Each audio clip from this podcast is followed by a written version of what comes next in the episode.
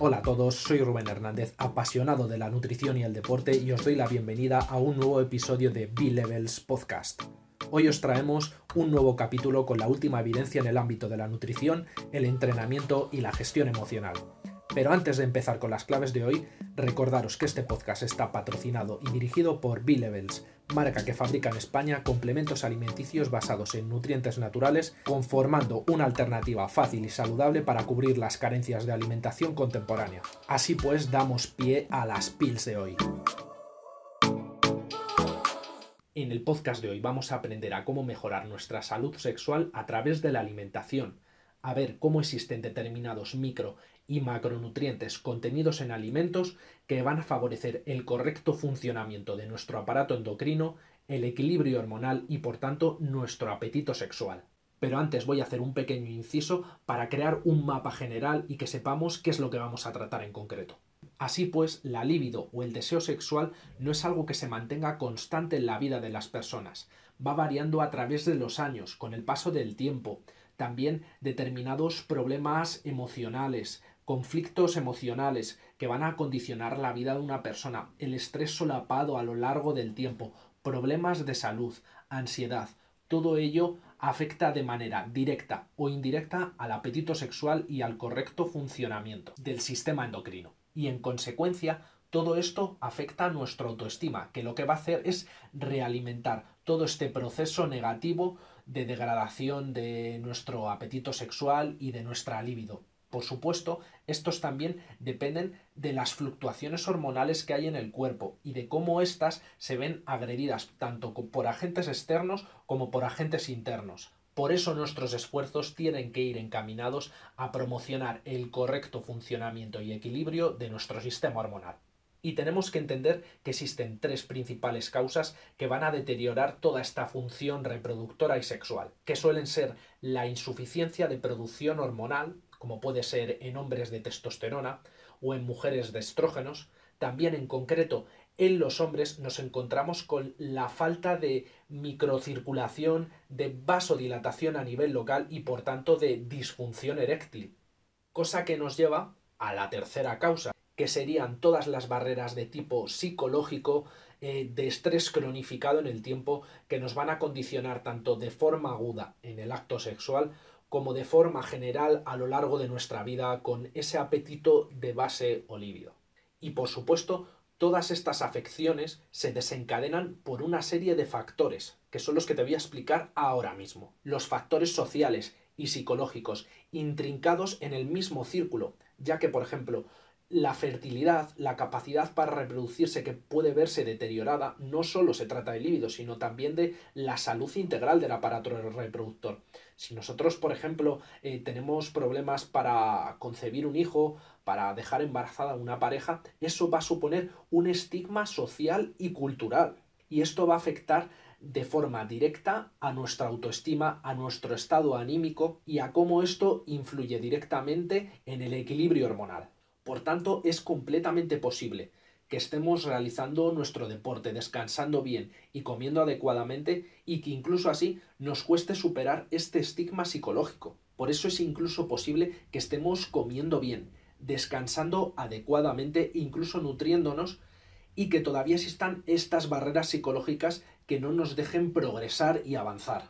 Luego existe otro tipo de factores relacionados con el estilo de vida y hábitos poco saludables, como pueden ser fumar, beber alcohol, el sedentarismo, una falta de higiene en el descanso y en el sueño. Es correcto y está bien que queramos mejorar nuestra salud sexual, pero si nosotros seguimos fumando asiduamente y bebiendo alcohol, desde luego sabemos que una de las principales causas que nos están dañando son estas. Entonces quedan totalmente descartadas si queremos tener una buena salud de nuestro aparato reproductor. Y por supuesto, no olvidarnos del deporte, Sí, también puede ser un factor agresor, pero obviamente a niveles muy altos, si hablamos de deporte, eh, para un usuario medio, para un aficionado, incluso alguien que puede competir en competiciones amateur de su deporte, como puede ser en culturismo, en powerlifting, en ciclismo, en pádel. Eso estaría correcto, pero en el deporte de élite, en la cima, el desgaste va a ser increíblemente grande. Tan grande que la función reproductora va a ser destinada a un plano secundario y el cuerpo, dentro de su homeostasis, solo va a poderse permitir supercompensar el estrés tan grande que ha puesto el deporte sobre la mesa. Entonces tendremos que tomarnos de forma moderada eh, la práctica de deporte en esos periodos de, de estrés pico, si estamos en el deporte de élite, proponiendo unas descargas semanales determinadas en nuestro periodo de desarrollo deportivo. E, intrincado con el deporte, tenemos uno de los últimos factores, que sería la composición corporal. Un estado físico, una forma mórfica, con un porcentaje de grasa muy elevado, con un tejido adiposo eh, que supera incluso en proporción al de masa muscular, pues va a tener una incidencia muy grande en el estado de salud del aparato endocrino. Pues este tejido de grasa tiene una función hormonal, y lo que va a hacer es disminuir los niveles de testosterona circundantes. Asimismo, tener más masa muscular va a promocionar un estado de flexibilidad metabólica que va a permitir crear un caldo de cultivo para mejorar nuestra salud hormonal. Y la principal agresión que va a venir dada por nuestra dieta va a ser si la tomamos de forma anárquica, es decir, si comemos sin respetar nuestro eje de hambre-saciedad, si comemos emocionalmente y más si incluimos demasiados alimentos ultraprocesados en nuestra dieta, que van a predisponernos a un estado de pérdida de flexibilidad metabólica y por lo tanto de ganancia de grasa y de bajada de masa muscular, con la repercusión otra vez que todo esto tiene sobre las hormonas y la biodisponibilidad que vamos a tener de nuestra testosterona. Y ahora que hemos entendido todos estos factores que nos pueden estar perjudicando y que necesitamos corregir urgentemente, vamos a ver qué podemos hacer en el plano alimentario, qué podemos hacer cuando nos dirigimos a la despensa, a comprar en el súper, a cocinar la comida, qué podemos incluir o incorporar en nuestra dieta que nos va a ayudar a mejorar nuestro apetito sexual y nuestra libido. También remarcar el carácter incluso sanador que tiene la dieta. Realmente los alimentos impactan totalmente en nuestra salud y ya lo decía Hipócrates en el 400 a.C., una frase que a mí especialmente me gusta mucho, que es que el alimento sea tu medicina y la medicina sea tu alimento y no puedo estar más de acuerdo. Y para quien no lo sepa, Hipócrates era el padre de la medicina moderna y en base al que está hecho el juramento hipocrático que hacen eh, todos los médicos. Pero sin más dilación, vamos a pasar con los alimentos que te van a conferir un estado de salud óptimo. Pero vamos a repasar principalmente los nutrientes y micronutrientes que los componen para entender por qué tenemos que favorecer la incorporación de estos alimentos en nuestra dieta. La primera es la vitamina D, una vitamina liposoluble que nuestro cuerpo es capaz de sintetizar a partir del colesterol y gracias a la exposición a los rayos solares. Es muy interesante que esta vitamina tiende a bioacumularse, es decir, cuando nosotros nos vamos de vacaciones a la playa y nos ponemos a tomar el sol, nuestro cuerpo acumula reservas para luego en invierno, cuando no nos podamos exponer tan habitualmente al sol y estemos casi todo el día en casa, o se reduzcan las horas de luz, o por ejemplo llevamos ropa que nos tapa la piel, pues se pueda liberar parte de esa vitamina D que se ha acumulado y así mantener todas las funciones eh, vitales y de salud correctas que necesita el cuerpo con esta vitamina pero en muchas ocasiones el estilo de vida frenético, el, el, estrés durante el día a día, crean un desgaste tan fuerte en el cuerpo que hacen necesario la inclusión de dosis extras de esta vitamina. Así pues, incluso si queremos mejorar nuestra salud sexual, vamos a tener que hipertrofiar la ingesta